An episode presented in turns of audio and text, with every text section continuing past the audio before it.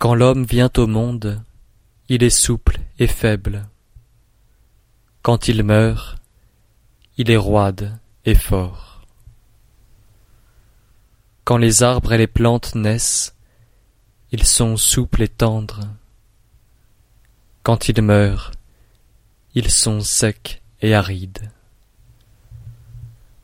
La roideur et la force sont les compagnes de la mort. La souplesse et la faiblesse sont les compagnes de la vie. C'est pourquoi, lorsqu'une armée est forte, elle ne remporte pas la victoire. Lorsqu'un arbre est devenu fort, on l'abat.